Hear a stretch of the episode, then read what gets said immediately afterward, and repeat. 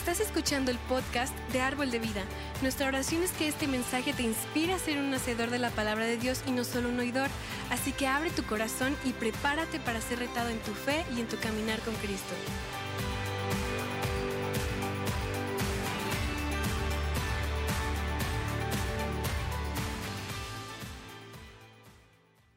Y pues bueno, vamos a continuar con la serie que hemos estado viendo de Bienaventurados.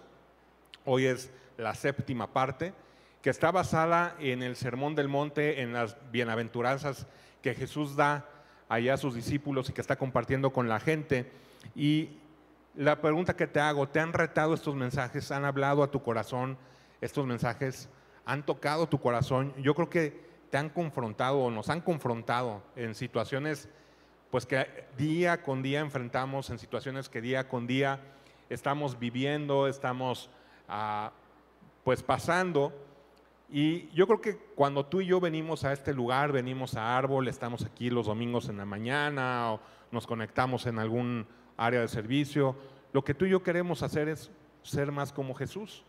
Queremos ser transformados, queremos ser cambiados y algo que tiene la palabra de Dios es que nos confronta, nos hace ver cómo está nuestra vida y esas áreas en donde necesitamos ser cambiados, Dios se encarga de ir hablando con amor, con ternura a través de su palabra y creo que esta serie nos ha estado hablando respecto a eso, a parecernos más a Jesús.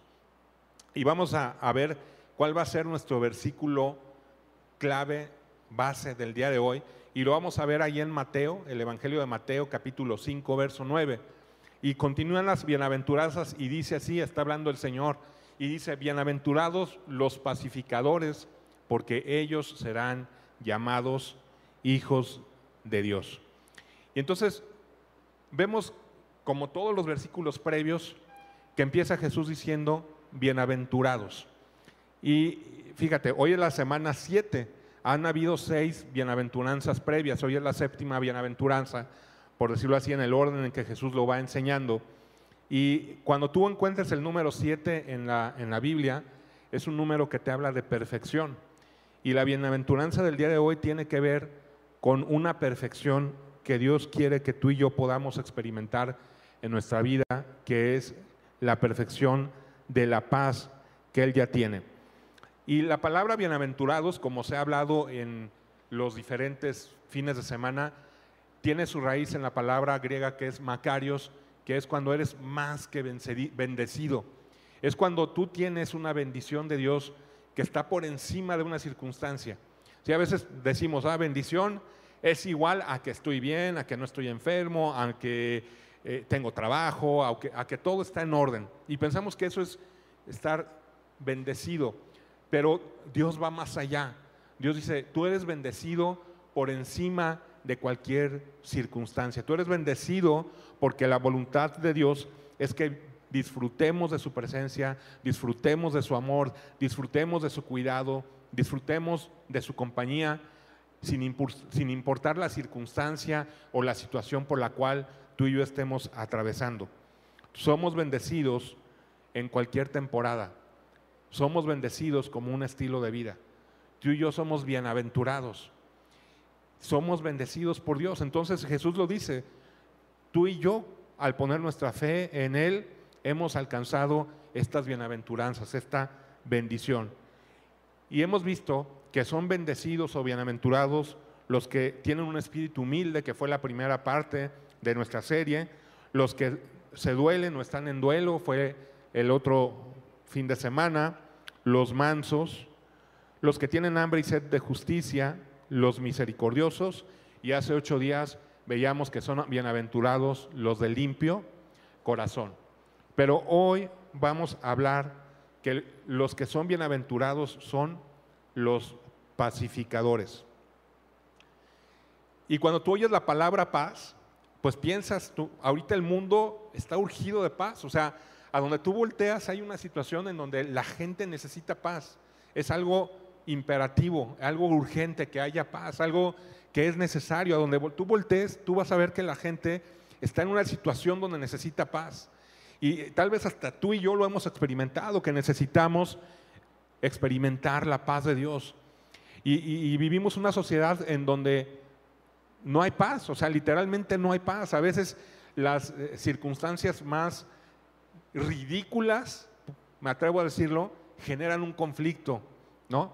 Y si tú te metes a redes sociales, lo que tú encuentras en redes sociales es, en lugar de encontrar algo que te, te, llene de, alegría, bueno, si hay cosas padres, pero de repente encuentras también los pleitos, las discusiones, y si tú dices blanco, alguien te va a decir negro, y si tú dices, eh, opinas de una manera, alguien te va a contestar y te va a estar eh, confrontando, y, los pleitos en redes sociales y los malentendidos, y una serie de cuestiones, ¿no? O sales aquí, vas manejando, y no falta la persona neurótica, que va en el coche, que va agresivo, que a lo mejor tú por error te metiste o cualquier cosa y te va a gritar algo. O sea, la gente y este mundo necesita paz.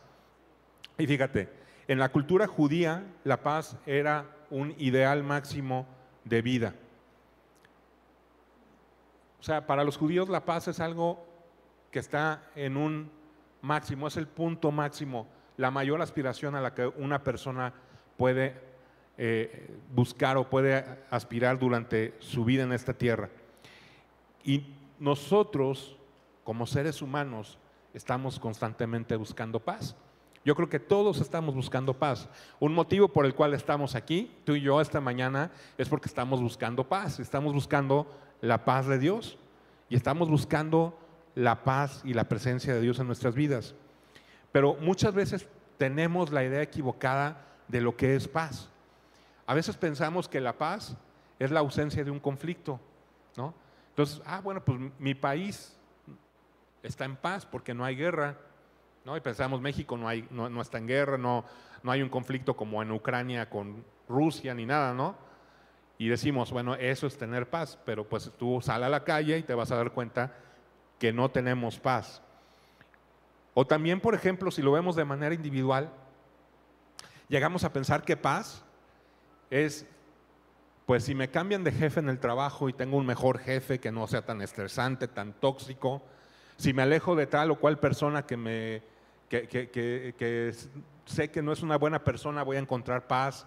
O tal vez si yo tengo ansiedad y tengo estrés, pienso que pues la paz la voy a encontrar si tarjetazo y me voy ocho días a Puerto Vallarta, ¿no? Y entonces, pues sí, estás muy padre en Puerto Vallarta y estás en el Camastro y te olvidas de lo que hay aquí en León, pagaste con una tarjeta de crédito, regresas y a los 21 días te llega tu estado de cuenta con lo que tienes que pagar de tu viaje a Vallarta y entonces el estrés y la ansiedad vuelven. Y la paz fue algo temporal, muy padre, muy a gusto, pero cuando vuelves a tu realidad, vuelves a toparte con esas situaciones que te roban la paz. Entonces, muchas veces nosotros estamos pensando que la paz la vamos a encontrar en otras cosas.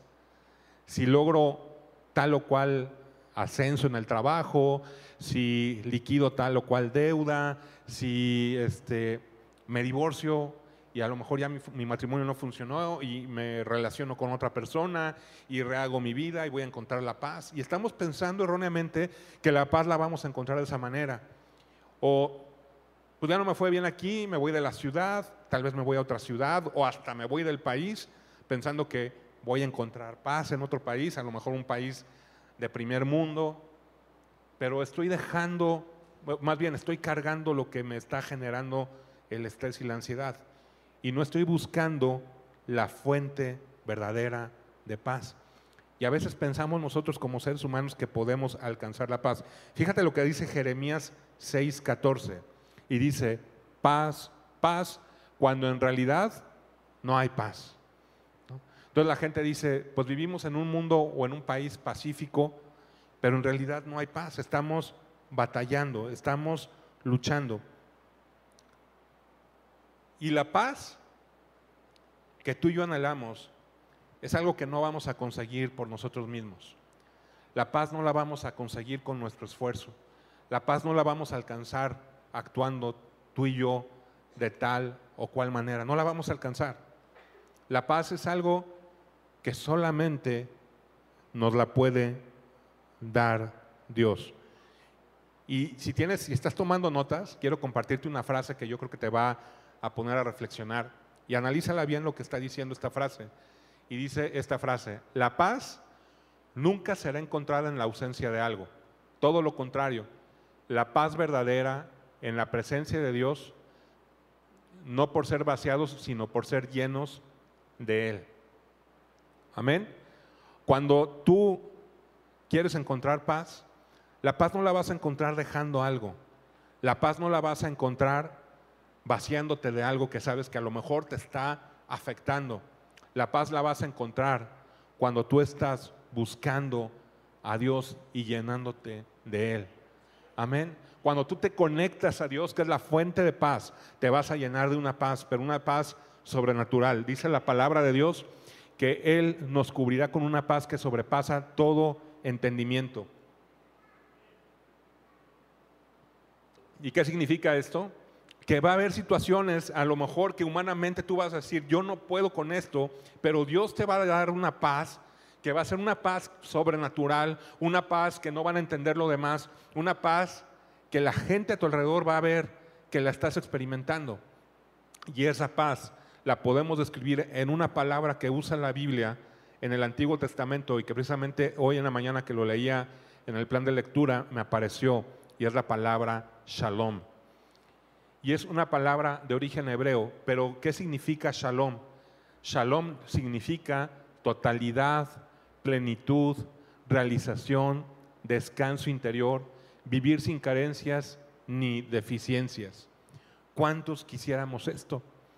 Yo creo que todos queremos esto, tener una paz interior, queremos tener una paz interna, una tranquilidad, un descanso y de decir, yo sé que a lo mejor las cosas no están bien y yo sé que a lo mejor está complicado el panorama, pero descanso en que Dios tiene el control de todo.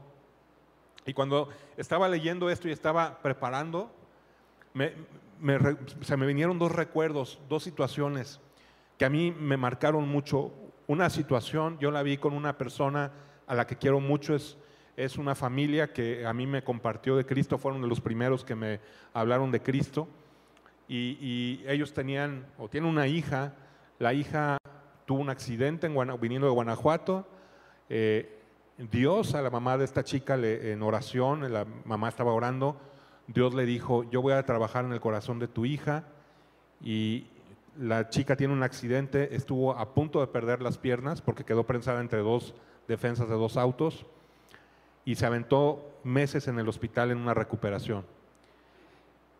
En ese ínter en lo que la chica está en, en el hospital con operaciones, recuperándose, la mamá de la mamá, o sea, la abuelita de la chica, fallece. Y yo en esa época trabajaba con esta familia en una librería que tenían, y va la, señora y me dice, nada más te aviso, acaba de fallecer mi mamá. Su hija en el hospital, su mamá falleció. Pero lo que me impactó a mí fue la paz y la serenidad que me mostró. Ella estaba llena de Dios y descansando sabiendo que Dios tenía el control de todo. Y así como que eso a mí me marcó mucho, porque dije, otra persona con la hija en el hospital, en una situación eh, crítica, complicada, con gastos y encima se le muere la mamá, yo creo que estaría desgarrándose y estaría desesperada y estaría cuestionando dónde está Dios en medio de todo esto. Y esta mujer me dijo con toda la tranquilidad, Dios tiene el control, Dios es bueno. Me marcó, o sea, eso a mí me impactó.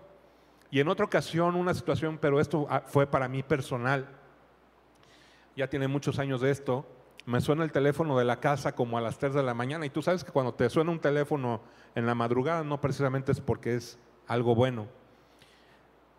Me hablan y me avisan que alguien muy querido lo acababan de detener, ¿no? Y que lo habían detenido, que iba tomado y que traía una pistola.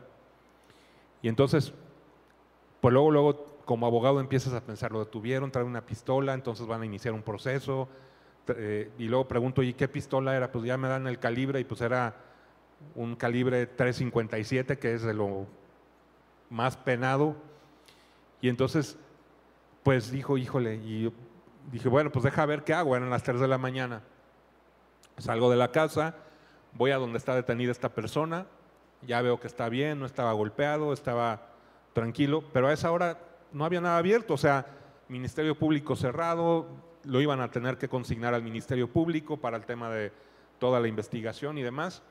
Entonces dije, no tiene caso que yo me quede aquí, no tiene caso, o sea, no voy a hacer nada. Entonces me regreso a la casa, pero me arrodillo a un lado de mi cama y le digo, Dios, yo sé que tú tienes el control. Y esa vez experimenté una paz que yo creo que no la he vuelto a experimentar en mi vida. Sentí el abrazo de Dios porque se lo entregué. Y fue la paz que estamos viendo. Una circunstancia complicada, en ese momento Dios me rodeó, me llenó de paz. Y al final todo esto resultó en que esta persona se acercara a Dios y rindiera su vida a Cristo.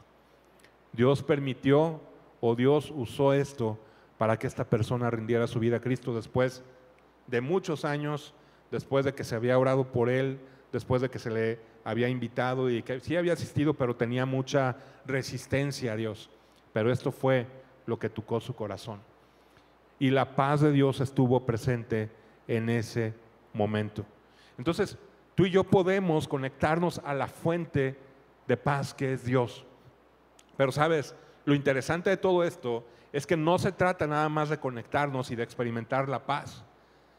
Dios nos habla y nos dice, da el paso más allá. Y se trata de qué? De que seamos pacificadores, o sea, que no nada más recibamos la paz, sino que la llevemos. Y dice el versículo en Mateo 5:9 que cuando nosotros somos pacificadores, entonces vamos a ser llamados hijos de Dios. Dios no nos está diciendo, aléjate de las circunstancias que te roban la paz, no nos está diciendo, eh, evita los conflictos, Dios nos está diciendo, ve tú y pacifica. Y vivimos un mundo que necesita pacificadores. Vivimos en un mundo que necesita gente que lleve la paz de Dios. Y ya sabes, Dios a ti y a mí nos está encargando poder llevar esa paz y convertirnos en agentes de paz. Y a veces batallamos. Digo, batallamos porque vivimos en un mundo caído y tenemos una carne y la carne en nosotros se manifiesta. Y de repente, por ejemplo, digo, a veces yo me tengo que amarrar los dedos en redes sociales porque veo una publicación y, me enoja lo que veo y quiero contestar y ya sé que si contesto va a haber una respuesta y al rato ya estoy pensando en todo un diálogo que voy a armar para pelearme. Y no, ¿no? O sea, te enganchas. La verdad te enganchas, ¿no? Cuando ves publicaciones que dices, ¿cómo es posible, no? Pero dices, bueno, tengo que guardar y tengo que ser pacificador. Y nos cuesta trabajo, sí, te cuesta trabajo, ¿no? De repente nos, nos, cuesta trabajo hacerlo. Entonces tenemos nosotros que dar el paso y poder convertirnos, no nada más en gente que vive y disfruta de la paz de Dios, sino tú y yo podemos ser agentes de paz y llevar la paz a quien lo está necesitando. ¿no? Entonces, hay una frase que quiero compartirte esta mañana y dice, nunca nos pareceremos más a Dios que cuando llevamos la totalidad y plenitud, el shalom de Dios que tenemos a un mundo que lo necesita desesperadamente. Hey, tú y yo tenemos el Espíritu Santo, tú y yo tenemos algo que es el Espíritu Santo y la gente en el mundo se da cuenta que en ti y en mí hay algo diferente, que es la presencia de Dios. La gente lo percibe. La gente sabe, a mi esposa seguido hay gente que no es cristiana y se siente con la confianza y le empieza a contar sus problemáticas y situaciones que tal vez pudieran ser muy íntimas y que no se están contando a todo mundo y menos a un desconocido. Llegan y, al poquito tiempo ya le están platicando situaciones que mi esposa se queda, oye, es que me, lo platican. la gente percibe que tenemos algo que es la presencia de Dios en nuestras vidas. Y las tinieblas son penetradas por la luz. Y la gente busca la luz y necesita la luz. Y tú y yo tenemos la luz y la paz de Dios para compartirla. Y entonces cuando tú y yo llevamos esta paz que Dios nos ha podido dar, nos estamos convirtiendo en pacificadores y somos bienaventurados. Y estamos siendo llamados hijos de Dios. Nos está llamando Dios a poder llevar esa paz a otros. Pero fíjate, ¿cómo vamos a hacer esto? ¿Cómo es que tú y yo vamos a llevar la paz? ¿Cómo es que tú y yo vamos a poder compartirle a la gente, a nuestra familia, a nuestros amigos, a nuestros compañeros de trabajo, la paz de Dios? ¿Cómo lo podemos hacer? Y quiero compartirte unos puntos, tres puntos, para que podamos nosotros compartir la paz de Dios. Y el primer punto lo vamos a, a ver así. Debemos experimentar primeramente paz en nuestro corazón.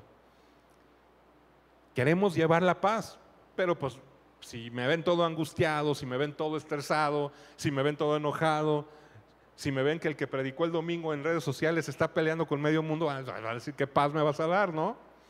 Si me ven todo preocupado, y no quiero decir que finjamos, nosotros somos humanos, nos preocupamos en ocasiones, pero tenemos nosotros que experimentar primeramente la paz de Dios en nuestro corazón. Y vamos a, a experimentamos paz con y en, experimentamos paz con, con y en nuestro Dios. Dios es tan bueno que Él quiso hacer la paz contigo y conmigo. Él tomó la iniciativa. Tú y yo éramos enemigos de Dios. Literalmente la palabra lo dice, que antes de recibir a Cristo éramos sus enemigos, no éramos hijos de Dios, no éramos, bueno, sí éramos amados por Dios, pero no éramos aceptados por Dios, no estábamos redimidos. Sin embargo, dice Romanos 5, 1 y 2. Por lo tanto, ya que fuimos hechos justos a los ojos de Dios por medio de la fe, tenemos paz con Dios gracias a lo que Jesucristo, nuestro Señor, hizo por nosotros. Debido a nuestra fe, Cristo nos hizo entrar en este lugar de privilegio inmerecido en el cual ahora pertenecemos. Y esperamos con confianza y alegría participar de la gloria de Dios. Amén. ¿No te da alegría esto? ¿Tienes paz con Dios? Ya no eres más enemigo de Dios. Había una deuda que tú y yo teníamos delante de Dios que no se podía pagar, que no íbamos a poder pagar nunca. Y esa deuda fue pagada. Y esa deuda y ese peso que había en nuestra contra fue quitado. Amén. Y ahora tú y yo estamos reconciliados con Dios. Dios nos ha hecho aceptos delante de Él. Dios nos ha amado, Dios nos ha protegido, nos ha abrazado, nos ha adoptado. Ahora somos su familia. ¿No te da gusto esto? Y sabes qué? Quítate la idea de que Dios es un Dios enojado. Porque muchos nos han vendido esa idea de que Dios era un Dios que estaba enojado, que estaba distante, un Dios que estaba listo para juzgar, un Dios que estaba listo para darnos el, el, el castigo, porque muchos han enseñado que Dios te castiga si haces esto, que Dios te castiga si haces lo otro, pero sabes, cuando tú pusiste tu fe en Cristo, recibiste el llamado de Dios a ser parte de su familia y ahora eres amado, redimido, cuidado, protegido, aceptado por Dios y estás en paz con Dios. Y entonces puedes experimentar esa paz. Tenemos que conectar con Dios y decir gracias Dios porque yo ya no tengo ninguna deuda contigo, tú me has amado y me has aceptado. Sí, puedes descansar en eso, que no importa lo que haya pasado en tu vida, lo que hayas hecho, nada te va a separar de Dios ni de su paz. Amén. Eres amado por Dios. Y entonces no hay nada que tengas pendiente con Él. Es por ejemplo puedes experimentar este descanso como cuando tienes una superdeuda y dices, híjole, de aquí a la casa que paguen 15 años, pero llega un día en que te llega tu notificación, crédito liquidado, hipoteca cancelada, la casa es tuya, nadie te saca de esa casa. No sé si lo has experimentado, pero es un alivio eso porque ya no me van a descontar, ya la casa es mía, ya de aquí nadie me saca. Es lo mismo, nadie te saca de la presencia de Dios. Nadie te saca de su reino ni de su familia, porque ahora tú estás en sus manos. Amén. Y entonces experimentamos paz con Dios y en Dios. Luego vamos a experimentar paz dentro de nosotros. ¿Y qué dice Filipenses? Vamos a Filipenses 4, 6 al 7. Dice, no se preocupen por nada, en cambio, oren por todo. Díganle a Dios lo que necesitan y denle gracias por todo lo que Él ha hecho. Así experimentarán la paz de Dios que supera todo lo que podemos entender. La paz de Dios cuidará de su, corazón y su mente mientras vivan en Cristo Jesús. Uf. Este versículo es, wow. ¿Por qué? Porque dice Dios aquí, no te preocupes por nada, no te preocupes por nada. ¿No? Y estamos tornando los dedos y ya va a llegar el corte de la tarjeta y me va a llegar el estado de cuenta y tengo que pagar esto y tengo que pagar lo otro. Y a veces uno toma malas decisiones, usa mal las tarjetas y ahí estás, ¿no? O ya va tal situación o tal, lo vivimos hace unos años, hace dos, tres años con el COVID, estábamos así, ¿no? Pero Dios dice, no te preocupes por nada, sino que díganle a Dios lo que necesitan. Denle gracias por lo que Él ha hecho. Yo creo que jamás en la vida había habido una sociedad tan, tan ansiosa y estresada como la nuestra. El estrés está, ¿no? Los terapeutas, los psicólogos están llenos de chamba, porque la gente está con estrés al tope, con ansiedad, con miedo, con temor. Y si tú volteas alrededor, pues sí ves el panorama de repente complicado, ¿no? Y abres noticiero, abres esto, abres lo otro, la situación que pasamos hace, vamos de salida de la dichosa pandemia, generó un estrés y una ansiedad y unas situaciones, pero dice aquí la palabra, no te preocupes por nada, conéctate con Dios y cuando tengas una necesidad y algo que tú puedas decir, Señor, aquí yo no puedo, necesito tu ayuda, puedes venir en oración y decirle a Dios, ayúdame Señor, tengo esta necesidad tengo esta situación, tengo esta cuestión de salud, esta cuestión de trabajo, esta cuestión de provisión. Y Dios va a responder. ¿Por qué? Hay una frase que me gusta compartir siempre. Dios está a distancia de una oración. Dios no está lejos. Con una oración que tú hagas, Dios se encarga y Dios te escucha. Y Dios lo hace. Y no necesitas hacer una oración súper elaborada y súper espiritual y con que tú le digas, Dios, ayúdame en esta situación, Él va a responder. Yo me acuerdo mucho mi papá, cuando empezaba en Cristo, tenía poquito, me platicó así que una vez él traía una molestia en un hombro, se le dormía el brazo, estaba preocupado, no sabía si era una cuestión de un nervio o algo, y él estaba así preocupado. Pero me, llamó mucho la atención que me platicó, dicen, yo le digo a, le digo a Dios, jefe, ayúdame. Esa es su oración, jefe, ayúdame. Y Dios se encargó y a los días se le fue ese molestar. Mi papá con su fe, como un niño, le decía, jefe, ayúdame, traigo este dolor. Y Dios se encargó. Y no necesitas hacer una oración súper elaborada, puedes acercarte con una oración sencilla, Señor, esta situación, te encargo a mi familia, mis hijas, mis hijos, mi trabajo, mi negocio, encárgate tú. Y esa paz va a guardar tu corazón y tu pensamiento en Cristo Jesús. Fíjate, hay otra frase que quiero compartirte dice, cuando un problema te haga perder la paz, no te apresures a resolver el problema con la esperanza de recuperar la paz, sino primero recupera la paz y luego ve qué se puede hacer con el problema. A veces digo, ah, bueno, pues ya si resolví el problema, voy a estar en paz. Pero mientras no puedo resolver el problema, estoy con la ansiedad, con el estrés, viendo qué voy a hacer, cómo lo voy a hacer, ¿no? Y pensando y sobrepensando mil cosas, ¿no? ¿Y qué pasa si me corren? ¿Y qué pasa si esto? ¿Y qué pasa si se complica?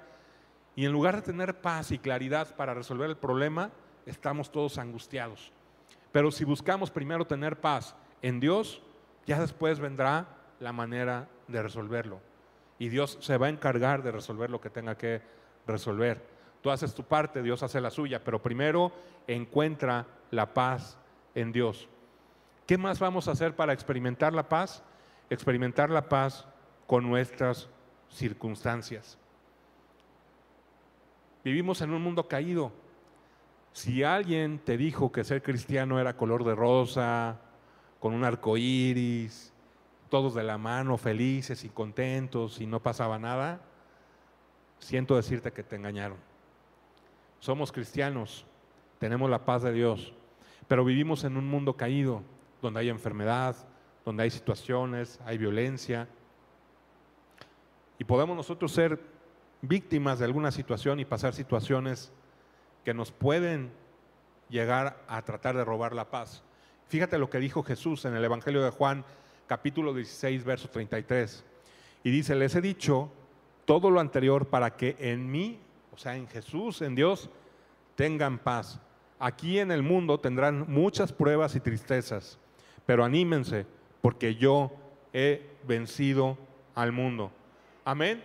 Y entonces vamos a tener problemas y vamos a tener un día muy bueno y vamos a tener un día muy malo al día siguiente, puede ser que a lo mejor se te descompuso el coche o alguien te golpeó en el coche o una enfermedad o algo que pueda cambiarte el panorama, ¿no? De la noche a la mañana te puede cambiar un panorama. Nosotros lo experimentamos con lo dichoso COVID, ¿no? Que de repente un domingo estábamos aquí, el otro domingo no estábamos porque ya no permitieron reunirnos. Y entonces puede haber situaciones que te cambien, pero sabes, lo interesante de todo esto es que Jesús venció y que esa victoria tú y yo ahora la experimentamos. Y sabes, lo de aquí es pasajero. Nada en este mundo es eterno. Nada. Cualquier situación, por complicada que pueda ser, es temporal. Dios es eterno y Dios te sostiene. Amén. Y entonces tú puedes experimentar una paz que está por encima de esas circunstancias que estamos viviendo día con día. Jesús venció al mundo y tú y yo somos, dice la palabra en Romanos, más que vencedores. Amén. Y entonces las circunstancias pueden ser complicadas, sí. Nos puede dar temor, sí. Nos podemos estresar en ocasiones, sí. Pero puedes decir, ok, pero yo estoy en una posición con Jesús encima de todo esto. Amén. Y entonces vimos el primer punto. Luego, el segundo punto, para poder experimentar y llevar la paz, dice así, extendemos vida a otros a través de nuestras propias vidas. ¿Qué hacemos cuando hay situaciones donde dices, está medio complicado, pues mejor me retraigo y no le entro? O sea, no quiero, mejor evito los problemas, ¿no? Y me la llevo bien con todo mundo, no me meto en broncas, este, me la llevo light, no quiero problemas y huyo de aquellas situaciones que sé que puedan ser problemáticas. Pero sabes, lo que decíamos hace un momento, Dios nos está llamando a ser agentes de paz, a ser pacificadores y poder ir con la gente que está pasando una situación complicada y llevarles la paz de Dios que estamos experimentando en nuestras vidas. Dios nos está llamando a eso. Lo que yo te comentaba hace un momento, la gente está necesitada de paz. La gente está urgida de una palabra de esperanza. La gente está urgida de algo que les conforte, que les consuele. Y si no vamos nosotros, ¿quién se los va a dar? ¿Quién les va a llevar esto? Y entonces podemos extender la paz de Dios a quien nos rodea. Y algo que tenemos que hacer es esto, centrarnos en los problemas reales. ¿Cuál es el enemigo que tenemos tú y yo? No es nuestro jefe. Sí, a lo mejor tu jefe puede ser medio sangrón. Espero que mi jefe no esté viendo esto. Pero no es tu, tu, tu familia, tus hijos no son tus problemas, ni tus compañeros de trabajo, ni el compañero de trabajo conflictivo. Ellos no son el problema. Ni quien está gobernando es el problema. Muchas veces nosotros nos desenfocamos de algo y perdemos de vista algo, que hay un enemigo. Y Juan, perdón, el, Señor Jesús en el Evangelio de Juan lo dice así, lo describe así que ese enemigo tiene una misión en Juan 10:10. 10, y dice, el ladrón, o sea, Satanás, no viene más que a robar, matar y destruir. Pero yo he venido para que tengan vida y la tengan en abundancia. Amén. O sea, hay un enemigo, sí hay un enemigo, y un enemigo que va a usar gente y que va a usar situaciones, pero sabes, la gente necesita que tú y yo seamos pacificadores. Nuestra batalla no es contra carne ni sangre. Nuestra batalla no es contra el vecino que pone su música a las 3 de la mañana. Nuestra batalla no es con el que se me atravesó en el coche. Nuestra batalla no es con el prójimo que está a mi lado. Hay un enemigo en el ámbito espiritual que es el que quiere robar la paz. Pero tenemos nosotros que ver cuál es la situación real. No vamos a ser pacificadores si nos enfocamos nada más en las diferencias con las personas. Tenemos que empezar a ver a la gente con los ojos de Dios. Imagínate aquí, no sé cuántos seamos ahorita, pero dice que cada cabeza es un mundo. Cada uno de nosotros tiene opiniones, pensamientos, actitudes, gustos, aficiones diferentes. Y si empezamos a ver las diferencias, pues aquí al rato va a haber un broncón. Yo opino esto, tú opinas lo otro, yo le voy a tal, tú le vas a tal.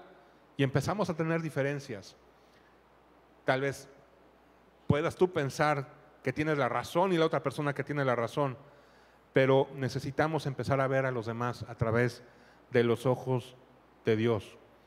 Y en lugar de enfocarnos en las diferencias, podamos enfocarnos en cómo Dios ve a la gente. Y fíjate lo que dice Génesis 1.27 y dice, y Dios creó al ser humano a su imagen, lo creó a imagen de Dios, hombre y mujer, los creó. Entonces, aquí lo que necesitamos tú y yo es poder ver a los demás como Dios los ve y poderles compartir la paz que ellos están necesitando.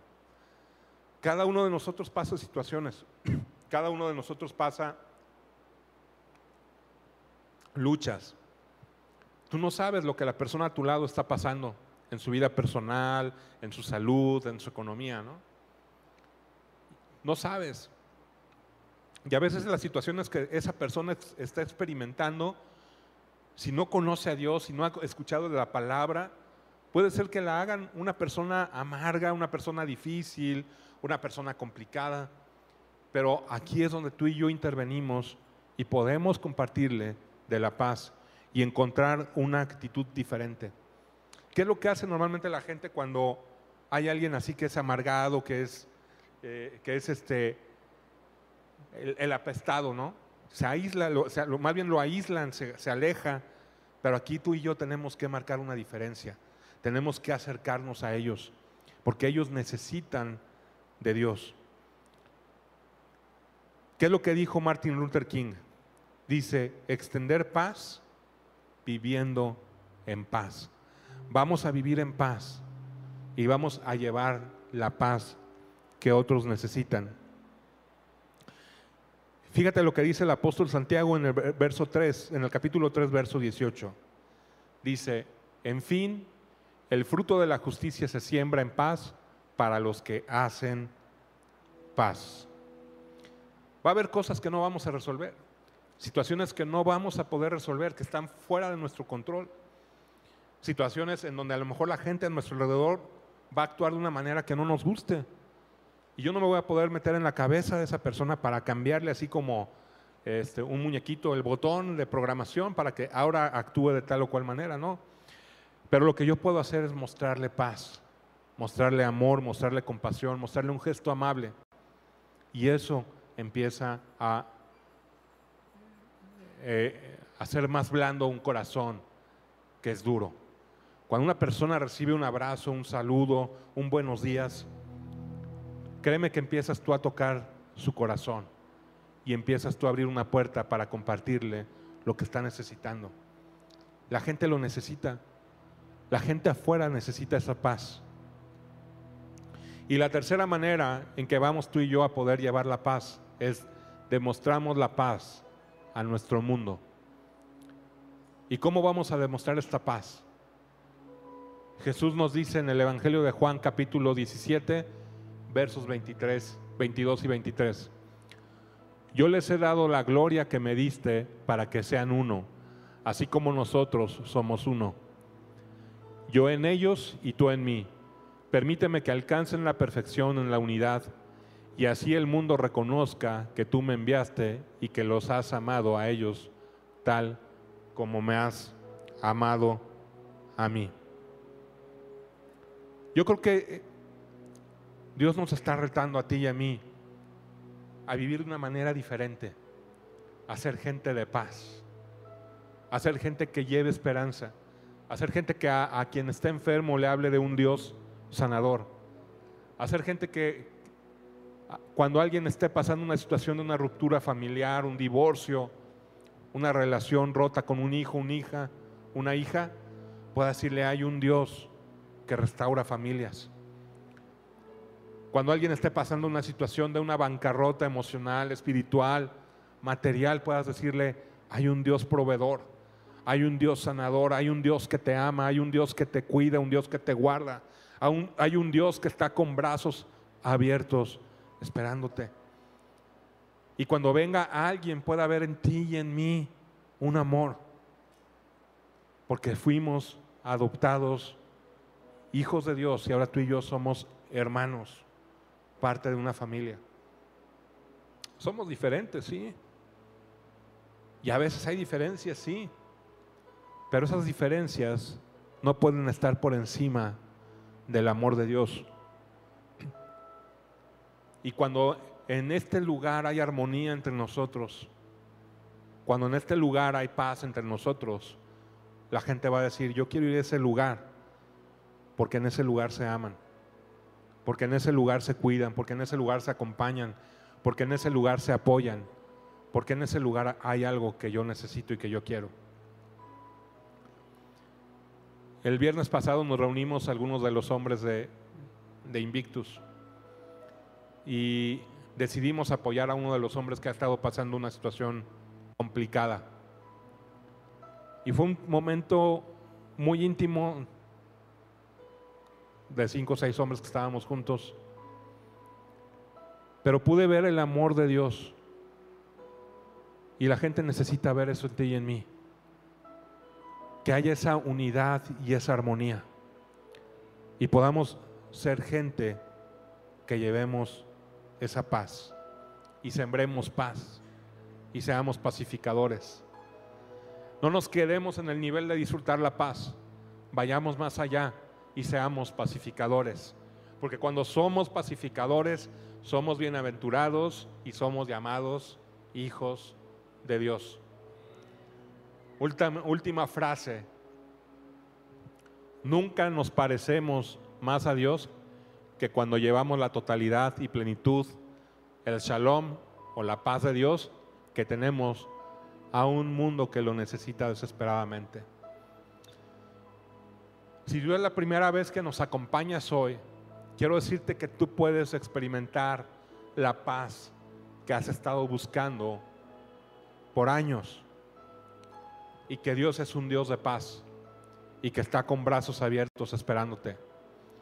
Y si tú ya habías oído de Dios, pero por algún motivo te alejaste, tomaste decisiones y dijiste, no quiero saber de Dios, sabes, Dios está con brazos abiertos esperándote para darte de su paz. Y sabes, a tu lado hay gente que necesita paz. Hay gente que necesita paz. Tengo un compañero muy querido, yo lo he invitado, le regalé ya algún libro cristiano, lo he invitado a la iglesia ahí en mi departamento. Pero ahorita él está con el tema de que es budista. Está buscando paz. ¿no? Y entonces él anda en temas budistas y cosas así. Y yo veo su necesidad de paz. Y, y sé que hay más gente a tu alrededor que necesita esto.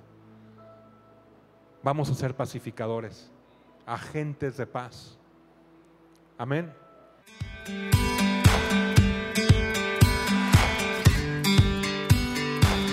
Esperamos que hayas disfrutado de esta palabra. Puedes encontrar más mensajes e información sobre nuestra iglesia en www.arboldevidaleon.com. Queremos invitarte a que nos visites en Boulevard San Juan Bosco 3026, Colonia Cañada del Refugio, o vernos en nuestra página de Facebook Iglesia Árbol de Vida. Una vez más, gracias por escucharnos.